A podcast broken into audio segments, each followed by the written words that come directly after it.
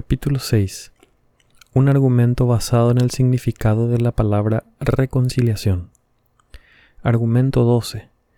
Otra palabra que la Biblia usa para describir lo que Cristo obtuvo por su muerte es reconciliación. Enemigos y ahora os ha reconciliado. Colosenses 1:21. La reconciliación es la restauración de la amistad entre dos partes anteriormente enemigas. En la salvación de la cual la Biblia, la Biblia habla, Dios es reconciliado con nosotros y nosotros somos reconciliados con Dios. Estas dos cosas deben suceder. La reconciliación de una parte y de la otra son, de, son dos hechos separados, pero ambos necesarios para hacer la reconciliación completa. Es necio sugerir que por la muerte de Cristo Dios es ahora reconciliado con todos los hombres, pero que solo algunos hombres están reconciliados con Él. Espero que nadie sugiera que Dios y todos los hombres están reconciliados en esta manera, porque esa sería una reconciliación coja. No hay una reconciliación real a menos que ambas partes participen de ella. En efecto, el efecto de la muerte de Cristo fue reconciliar a Dios con los hombres y viceversa. Fuimos reconciliados con Dios por la muerte de su Hijo, Romanos 5:10. El Señor nuestro, el Señor nuestro Jesucristo, por quien hemos recibido ahora la reconciliación, Romanos 5:11. Así también ambas reconciliaciones se mencionan en 2 Corintios 5, 19 al 20, que dice, Dios estaba reconciliado consigo y sed reconciliados con Dios. Ahora, no puedo ver cómo es que esta doble reconciliación puede ser reconciliada con la idea de que la muerte de Cristo fue para todos los hombres. Si por la muerte de Cristo todos los hombres participan de esta doble reconciliación, entonces, ¿Cómo es posible que la ira de Dios esté sobre algunos? Juan 3:36. Seguramente que Cristo solo pudo haber muerto por aquellos que realmente son reconciliados. Capítulo 7. Un argumento basado en el significado de la palabra satisfacción. Argumento 13. La palabra satisfacción para referirse a la muerte de Cristo no se encuentra en la Biblia en español. No obstante, el significado de la palabra, es decir, un pago completo de la deuda del deudor al acreedor, es una idea que el Nuevo Testamento usa frecuentemente cuando se refiere a la muerte de Cristo. En nuestro caso, los hombres son deudores a Dios porque no guardan sus mandamientos. La satisfacción necesaria para pagar nuestros pecados es la muerte. La paga del pecado es muerte. Romanos 6:23. La ley de Dios es nuestro acusador al expresar la justicia divina en nuestra contra. Somos convictos como transgresores y por lo tanto merecemos morir. La salvación solo es posible si Cristo paga nuestra deuda y, así satisface la justicia de Dios. La muerte de Cristo es llamada una ofrenda. Efesios 5.2 y una propiciación, primera de Juan 2.2. La palabra ofrenda significa un sacrificio expiatorio, es a saber, un sacrificio para hacer enmienda por el pecado.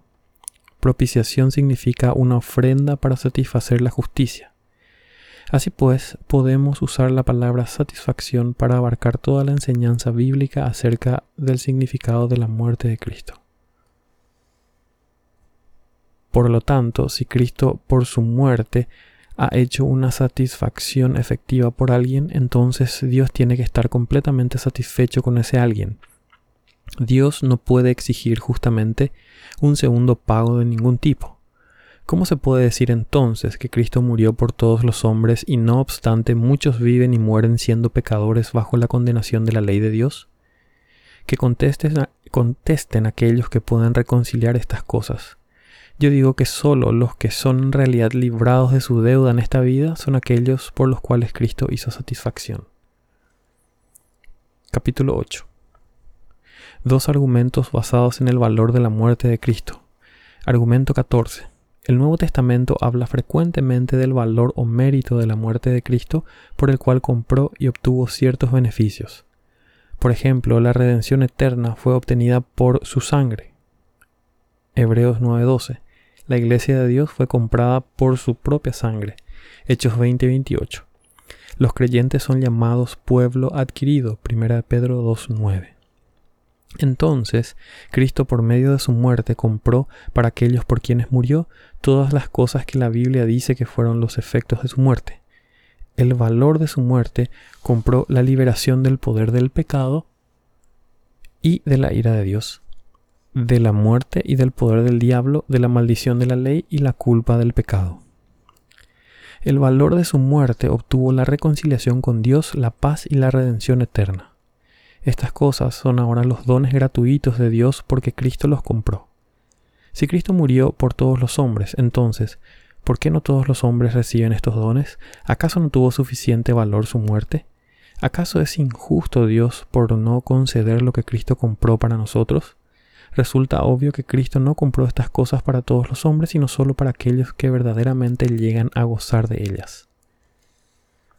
Argumento 15. Hay frases frecuentemente usadas para hablar de la muerte de Cristo tales como las siguientes. Cristo murió por nosotros, Cristo llevó nuestros pecados, etc. El significado claro de, claro de tales frases es que Cristo en su muerte sustituyó a otros para que fueran libres. Si en su muerte Cristo fue un sustituto por otros, ¿cómo pueden estos morir llevando sus propios pecados? Cristo no pudo haber sido un sustituto a favor de ellos y por lo tanto queda claro que no pudo haber muerto por todos los hombres. De hecho, decir que Cristo murió por todos los hombres es la manera más rápida para decir que no murió por ninguno. Porque si murió en lugar de todos y sin embargo no todos son salvos, entonces fracasó en su propósito. Capítulo 9. Un argumento general de versículos particulares de la Escritura. Argumento 16. Hay un gran número de versículos bíblicos que podría usar para argumentar que Cristo no murió por los pecados de todos los hombres. He seleccionado solamente nueve y con ellos terminaré los argumentos de esta parte. 1. Génesis 3.15. Este es el primer versículo en la Biblia donde Dios indica que hay una diferencia entre el pueblo de Dios y sus enemigos. Por la simiente de la mujer se entiende a Cristo Jesús y a todos los creyentes en Cristo. Esto queda claro por el hecho de que la profecía acerca de la simiente de la mujer es cumplida en Cristo y en su pueblo. Por la simiente de la serpiente se entiende a todos los hombres incrédulos del mundo. Vea Juan 8:44 puesto que Dios prometió que existiría odio entre la simiente de la mujer y la simiente de la serpiente, resulta evidente que Cristo, la simiente de la mujer, no murió por la simiente de la serpiente. 2. Mateo 7:23. Aquí Cristo declara que hay personas las cuales Él nunca conoció. No obstante, en otro texto, texto Juan 10, 14 al 17, dice que conoce a todo su pueblo. Seguramente que conoce a todos aquellos por los cuales Él murió. Si hay algunos que él no conoce, él no pudo haber muerto por ellos.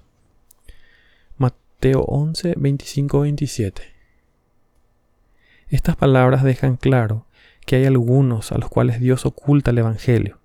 Si es la voluntad del Padre que el Evangelio les sea oculto, Cristo no pudo haber muerto por ellos.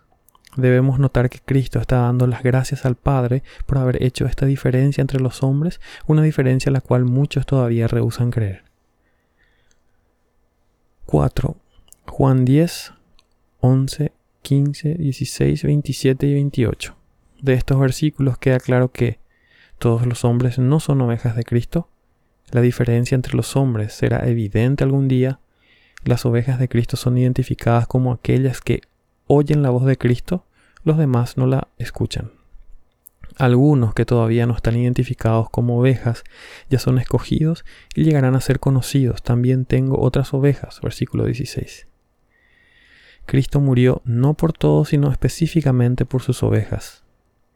Aquellos por quienes Cristo murió son los que le fueron dados por el Padre. Entonces no pudo haber muerto por los que no le fueron dados. Romanos 8, 32 al 34. En estos versículos es claro que la muerte de Cristo pertenece solo a los elegidos de Dios y también que Cristo intercede solamente a favor de estas mismas personas. Efesios 1.7. Basándonos en este versículo, tenemos que decir que si la sangre de Cristo fue derramada por todos, entonces todos deben tener la redención y el perdón, pero es obvio que no todos tienen estos privilegios. Segunda de Corintios 5:27.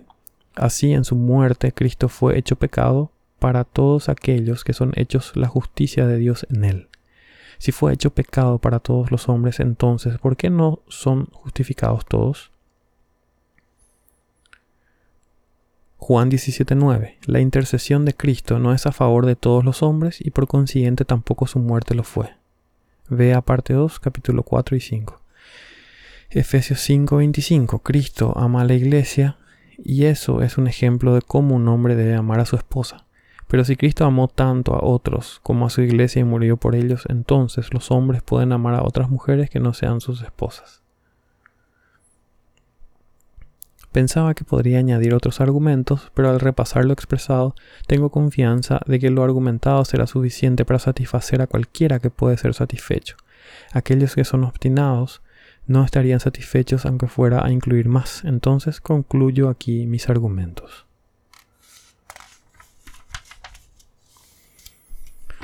Parte 4. Argumentos a favor de la redención universal contestados. Capítulo 1 respuestas a cuatro razones generales dadas con frecuencia a favor de la redención universal. Razón 1. Existen pasajes de la Escritura que hablan de lo que Cristo realizó por medio de su muerte en términos muy generales e indefinidos. Por lo tanto, de ellos argumenta que su muerte no pudo haber sido con un propósito particular o limitado. Por ejemplo, las escrituras hablan de la muerte de Cristo como poseyendo un valor infinito, se refieren a su muerte como el derramamiento de la sangre del Señor. Hechos 20-28. La sangre de Cristo fue una ofrenda sin mancha que fue ofrecida mediante el Espíritu Eterno. Hebreos 9:14. La sangre de Cristo es descrita como preciosa más que oro o plata. 1 Pedro 1, 19. Puesto que la muerte del Hijo de Dios posee sin ninguna duda un valor infinito, ¿no sería suficiente para todos los hombres? No negamos que la muerte de Cristo fue de suficiente valor para redimir a todos los hombres. Nuestro punto es que las escrituras dejan claro que la muerte de Cristo no tuvo la intención de ser un rescate para cada hombre. Este argumento es desarrollado más detalladamente en los, en los próximos capítulos. Algunos pudieran objetar que si Cristo no murió por todos, es en vano predicar a todos, algo que la escritura nos manda hacer en Mateo 28-29. A esto contesto. Hay algunos que serán salvos de cada nación, cosa que no podría suceder al, al menos que el Evangelio fuera predicado en todas las naciones. Puesto que ahora ya no existe ningún privilegio especial para la nación judía, el Evangelio debe ser predicado a todos sin distinción. El llamamiento a los hombres para que crean no es en primer lugar un llamamiento a creer que Cristo muriera por ellos en particular, sino un llamamiento a creer que no hay salvación en ningún otro, sino solo en Jesús.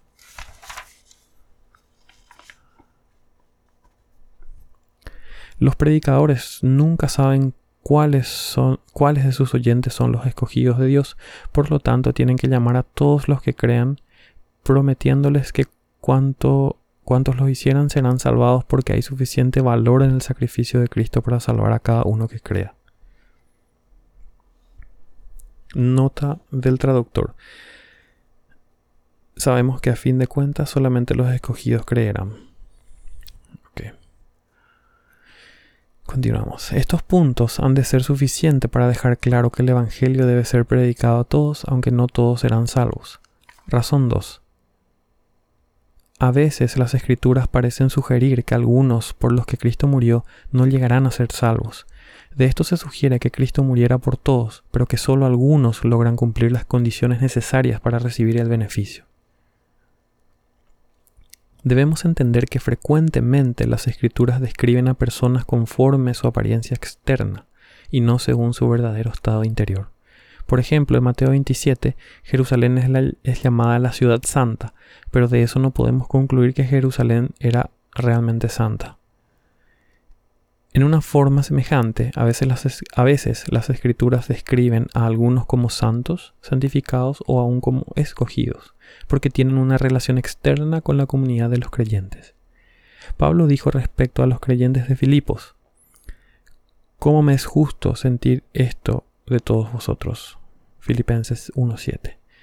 De esto no podemos concluir que todos aquellos a quienes Pablo escribió fueran realmente creyentes, Pablo los estaba juzgando de acuerdo al conocimiento humano que de ellos tenía. Entonces, si algunos de ellos apostataron, no podemos decir que fue la intención divina salvarlo salvarlos a todos, pero que solo algunos perseveraron. Cualquiera que llega a apostar, apostatar, perdón, nunca fue un creyente verdadero, a pesar de que diera por algún tiempo la apariencia externa de serlo.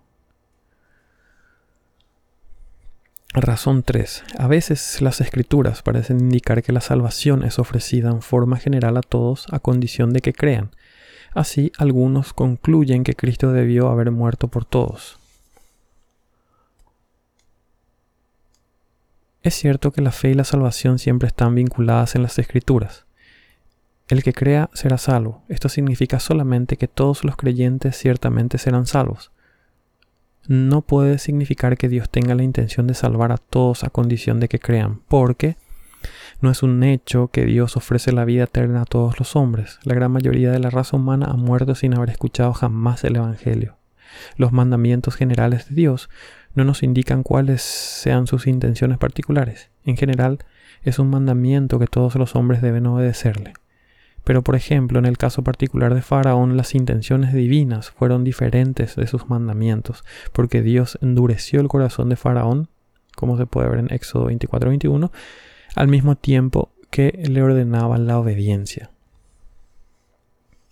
La promesa del Evangelio señala una conexión inquebrantable entre la fe y la salvación. Pero esto no puede significar que Dios tenga la intención de que todos se arrepientan y crean, porque en tal caso, ¿cuál sería el propósito de la elección divina? Si Dios tenía la intención de salvar a todos, ¿por qué escogió solo algunos? Y aún más, si tenía la intención de salvar a todos, ¿por qué ha fracasado en llevar a cabo su intención? No tiene caso sugerir que fracasó porque los hombres no creyeron. Él, él, debió conocer de antemano que no creerían. Entonces, ¿por qué se propuso lo que él sabía que no cumpliría? También el hecho de que los creyentes y los incrédulos viven juntos en el mundo y el predicador no puede decir con plena certidumbre quiénes son y quiénes no son los elegidos de Dios, significa que es necesario predicar en términos generales a todos. Esto no significa que las promesas del Evangelio sean hechas en forma general a todos, sino solamente que son declarados en forma general a todos puesto que Cristo es recibido solo por la fe y puesto que la fe es el don de Dios concedido a todos los que Él quiere, está claro que Dios no tiene la intención de salvar a ninguno a quien Él no otorga la fe. Razón 4. Algunos protestan que si Cristo no murió por todos los hombres, entonces las exhortaciones bíblicas a que todos crean son sin valor es necesario entender que la fe de la cual las escrituras nos hablan tiene diferentes etapas de crecimiento y desarrollo lógico. No debemos pensar que las exhortaciones bíblicas a que todos crean exigen que cada uno crea que Cristo murió por él en particular. Hay otras cosas que han de ser creídas las cuales todos los hombres pueden recibir. A nadie se ordena creer algo en lo cual no tiene evidencia suficiente. Por ejemplo, la primera cosa que los hombres deben creer es que no pueden ser, no pueden salvarse a sí mismos porque son pecadores. Cada hombre tiene una evidencia en sí mismo, como Pablo lo demuestra en Romanos capítulos 1, 2 y 3. Sin embargo, hay muchos que no llegarán a creer ni siquiera esto, aunque tienen bastante evidencia para ello. El Evangelio llama a los pecadores a que crean que Dios ha provisto un camino de salvación en Cristo Jesús. Aunque millones han escuchado acerca de esto, se niegan a creerlo aunque aun cuando tienen bastante evidencia de ello. El Evangelio llama a los pecadores a que crean que no hay otro Salvador de los hombres más que Cristo Jesús. Esto fue lo que los judíos rehusaron, rehusaron creer, llamándole a Cristo un enemigo de Dios. Estos llamamientos generales no están basados en el hecho de que Cristo murió por todos, sino que están, están basados en verdades que son evidentes a todos. Es solamente después de pasar por estos actos de fe que alguien es llamado a creer que Cristo murió por él en particular. Ha sido señalado por algunos que el credo apostólico, aquel viejo resumen de la religión cristiana, pone hasta el final el perdón del pecado y la vida eterna entre las cosas que han de ser creídas. Es a saber, antes de llegar a ese punto hay otras cosas que deben ser creídas previamente. Volveremos a este argumento en el capítulo 8.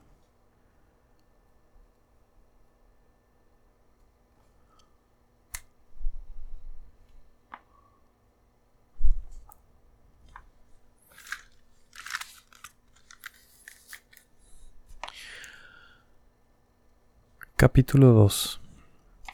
Una explicación preliminar de los versículos que usan la palabra mundo. En un sentido, soy renuente a mencionar cualquier pasaje de la Escritura que ha sido usado para apoyar la idea de que Cristo murió por todos los hombres.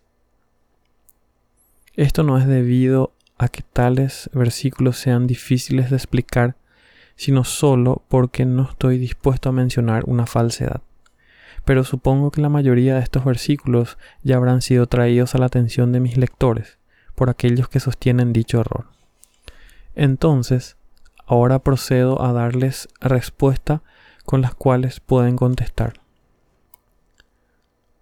No sean arrastrados por el mero sonido de las palabras, siempre recuerden lo que es la línea general de la enseñanza bíblica y nunca interpreten un versículo en forma contraria a la dirección del resto de la escritura. Por ejemplo, podemos demostrar que la palabra mundo tiene que significar lo que los versículos en su contexto señalan. Hay cinco usos diferentes de la palabra mundo. 1. El universo material o la tierra habitable. Job 34.13, Mateo 13.38, Hechos 17.24, Efesio 1.4 y muchos otros textos la gente del mundo como todos sin excepción, Romanos 3.6, todos sin diferencia, Juan 7.34, muchos hombres, Mateo 18.7, la mayoría de los hombres, Romanos 1.8, el imperio romano, Lucas 2.1, hombres buenos, creyentes, Juan 6.33, hombres malos, incrédulos, Juan 14.17 y muchos otros textos. 3. El mundo como un sistema corrupto. Galatas 6.14 y muchos otros textos. 4. El estado humano. Juan 18.36 y muchos otros textos. 5. El reino de Satanás. Juan 14.30 y muchos otros textos. algunos pudieran objetar que el mundo siempre debería tener el mismo significado en cualquier texto de la escritura yo contesto es que eso no puede ser correcto porque hay algunos textos que dan diferentes significados a la, a la misma palabra en una misma declaración. Por ejemplo, en Mateo 8:22, muertos significa primero los que están espiritualmente muertos y segundo los que están físicamente muertos. En Juan 1.10 la palabra mundo significa primero la tierra habitable de Palestina y segundo el planeta y tercero algunos hombres sobre la tierra. Puesto que la palabra mundo es usada a veces con un significado que es menos que todos los hombres, entonces no puede ser argumentado que siempre tiene que significar todos los hombres sin excepción. Hay varios textos en donde la palabra mundo claramente significa menos que todos los hombres. Lucas 2.1 todo el mundo. Esto claramente significa el imperio romano y no puede significar literalmente cada persona en el mundo. Juan 1.10 El mundo no le conoció, pero algunos hombres creyeron en él, por lo tanto el mundo no, no, puede, no se puede referir a todos. Juan 8.26 Esto habló al mundo, pero solamente algunos judíos le escucharon, entonces mundo no puede significar todos. Juan 12:19, el mundo se va tras él. Esto solo puede referirse a que algunos de la nación judía iban tras él y esto no significa todos. Primera Juan 5:19. El mundo entero está bajo el maligno, pero hay muchos creyentes verdaderos en el mundo que evidentemente no están bajo el poder del maligno, entonces, una vez más, mundo no significa todos. Entonces, si la palabra mundo comúnmente significa solo algunos hombres en el mundo, no veo ninguna razón por la cual la palabra debería significar otra cosa en los textos donde es usada en relación con la salvación. Ahora, comentaremos sobre algunos textos que usan la palabra mundo, tales como Juan 1.29, 3.16, 4.42, 6.51, 2 Corintios 5.19 y 1 de Juan 2.2. Usando tales versículos, algunos argumentan 1. Que el mundo contiene todos y cada uno de los hombres. 2. Se dice que Cristo murió por el mundo. 3. Por lo tanto, Cristo murió por todos y cada uno de los hombres. Este, este razonamiento es defectuoso porque la palabra mundo está siendo usada en dos sentidos diferentes. En la primera declaración, mundo significa el planeta Tierra. En la segunda declaración, la palabra es usada para referirse a la gente del mundo. No hay ningún significado común entre estas dos declaraciones. Así pues, la conclusión obtenida debe ser falsa, a menos que uno quisiera comprobar que Cristo murió por el planeta Tierra. Algunos han tratado de plantear el mismo argumento en la siguiente manera. 1. En algunos textos en la escritura, mundo significa todos y cada uno de los hombres. 2.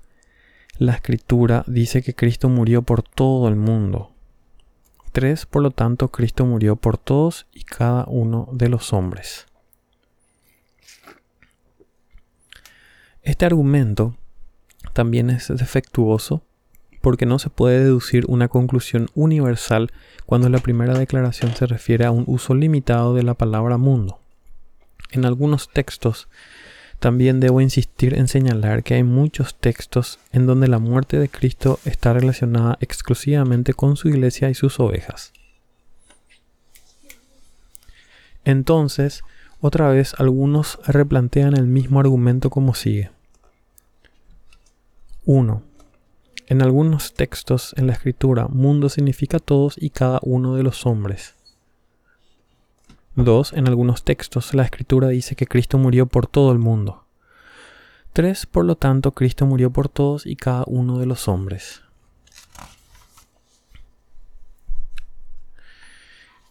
Que este argumento es ridículo debería ser obvio a cualquiera.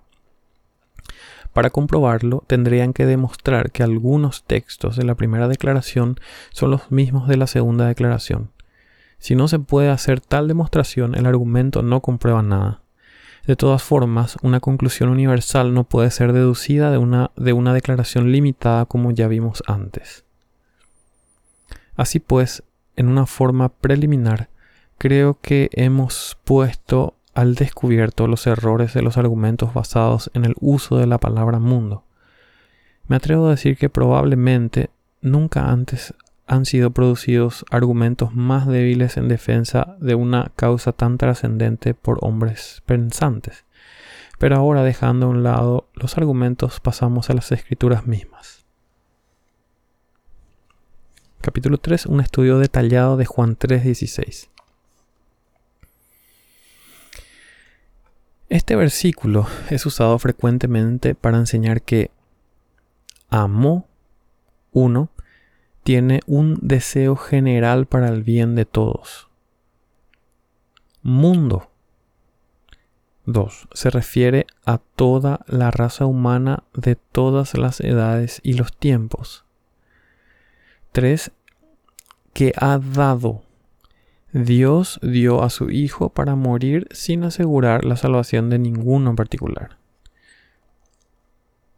Todo aquel, cualquiera que tenga tendencia natural a creer, tenga, pueda así obtener la vida eterna. En contraste con esto, nosotros creemos que este versículo enseña que amó Dios amó con un amor especial y supremo que determinó. Mundo, su propio pueblo, de toda lengua, raza y nación, sería salvo. Que ha dado la designación del Hijo para que sea el Salvador todo suficiente y completo. Todo aquel, la certidumbre para todos los creyentes, quien quiera que sean, tenga, efectivamente tendrán todas las cosas gloriosas que Dios ha preparado para ellos. Aquí hay tres cosas que se deben estudiar cuidadosamente. Primero, el amor de Dios. Segundo, el objeto del amor divino que aquí se identifica como el mundo. Tercero, el propósito del amor divino, que los creyentes no se pierdan. Es importante que entendamos que no se puede pensar que haya alguna imperfección en Dios. La obra de Dios es perfecta, pero si afirmamos que Dios tiene un deseo natural para la salvación de todos los hombres, entonces su fracaso al no salvar a todos los hombres significaría una debilidad y un anhelo no satisfecho en Dios. Tampoco la escritura afirma en ningún lugar que Dios esté inclinado naturalmente para beneficiar a todos. Al contrario, es evidente que Dios es libre para tener misericordia de los que Él quiere tener misericordia. Su amor es un acto libre de su propia voluntad, no es una emoción producida en Él por nuestro estado de miseria. Si la miseria fuera la causa que diera origen al deseo divino de aliviar, entonces Dios debiera tener misericordia de los demonios y de los condenados. El amor del cual este versículo nos habla es un amor especial y soberano dirigido particularmente hacia los creyentes. Las palabras, de tal manera y para que no se pierda, enfatizan la, la, naturaleza especial de este amor y su claro propósito de salvar a los creyentes de la perdición. Por lo tanto, este amor no puede ser un afecto común hacia todos, algunos de los cuales perecen. Otros versículos concuerdan con que este amor divino es un amor soberano dirigido especialmente hacia los creyentes. Por ejemplo, Romanos 5.8 y 1 de Juan 4.9 al 10. El lenguaje enfático de estos versículos no puede referirse a una inclinación natural para el bien de todos está claro que Dios quiere el bien de todos aquellos que Él ama. De esto se deduce que Dios ama solo a aquellos que reciben ese bien.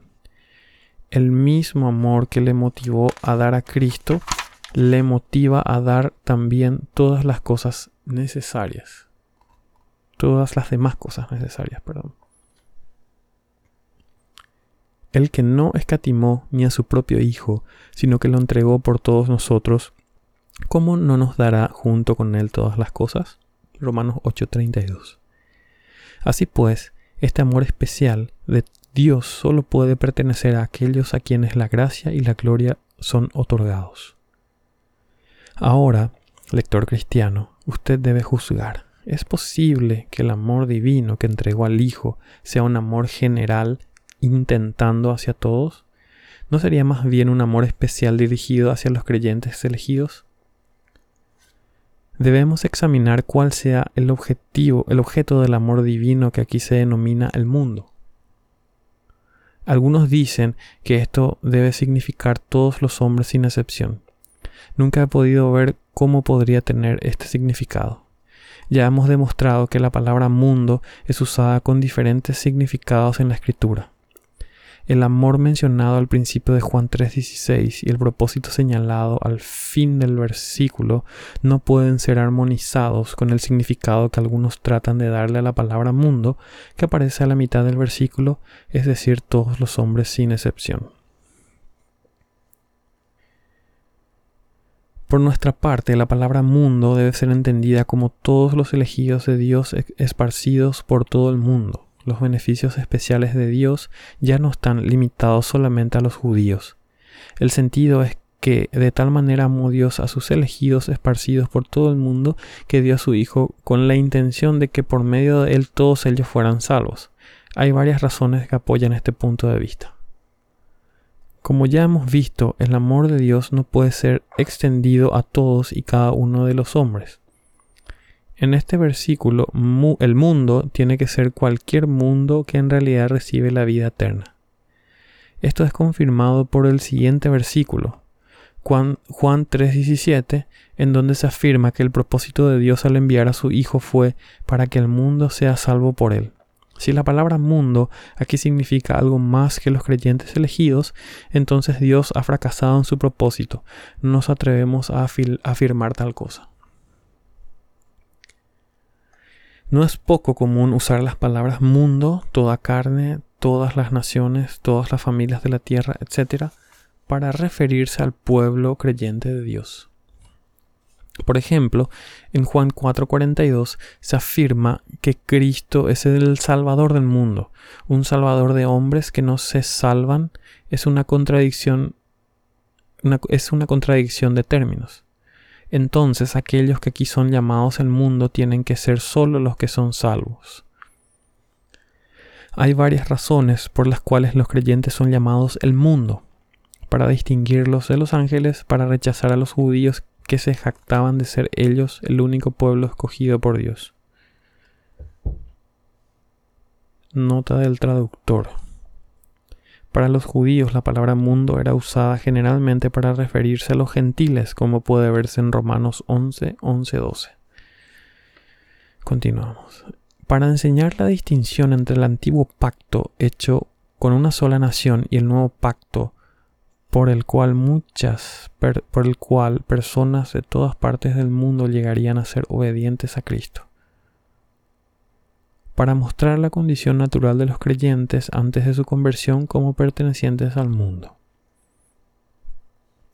Si algunos todavía insisten en que la palabra mundo aquí significa que cada hombre sin excepción es objeto del amor divino, entonces, ¿por qué Dios no ha revelado a Cristo a estos así amados? Qué extraño que Dios entregara a su Hijo por ellos y nunca les dijera nada al respecto. Millones nunca han escuchado el Evangelio. ¿Cómo podemos decir que Dios ama a cada hombre cuando en su providencia este amor no ha sido dado a conocer a cada hombre?